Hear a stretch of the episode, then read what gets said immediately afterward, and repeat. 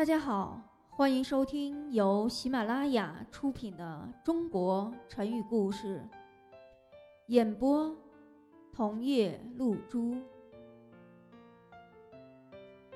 今天我们要讲的成语故事是“安步当车”。战国时期，齐国有位隐士，名叫严处。齐宣王听说他很有名，就召见了他。严处进宫后，齐宣王傲慢地说：“严处，你过来。”严处则不卑不亢地对齐宣王说：“大王，你过来。”齐宣王很是不高兴，旁边的大臣们也都责怪起言出来。言处便说：“如果我走到大王面前去，说明我羡慕大王你的权势；如果大王你走过来，说明你礼贤下士。与其让我去羡慕大王的权势，还不如……”让大王来礼贤下士的好。齐宣王愤怒地问他：“到底是大王尊贵，还是世人尊贵呢？”严处则说：“当然是世人尊贵。从前秦国进攻齐国的时候，秦王下令。”谁敢在距离高氏柳下惠坟墓五十步以内的地方砍柴，格杀勿论。另外还悬赏，谁能砍下齐王的脑袋，就封他为万户侯，赏金两万两。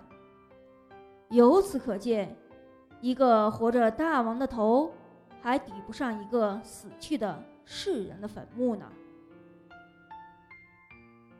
齐宣王觉得自己理亏了，便请求做严处的学生，并说：“您和我在一起，食有美味，出必乘车，妻子儿女可以穿上华美的服装。”严处却毫不动心，坚决的辞谢：“我还是希望你让我回去，每天晚点儿吃饭。”也像吃肉那样香，慢慢的走路，就当是坐车一样了。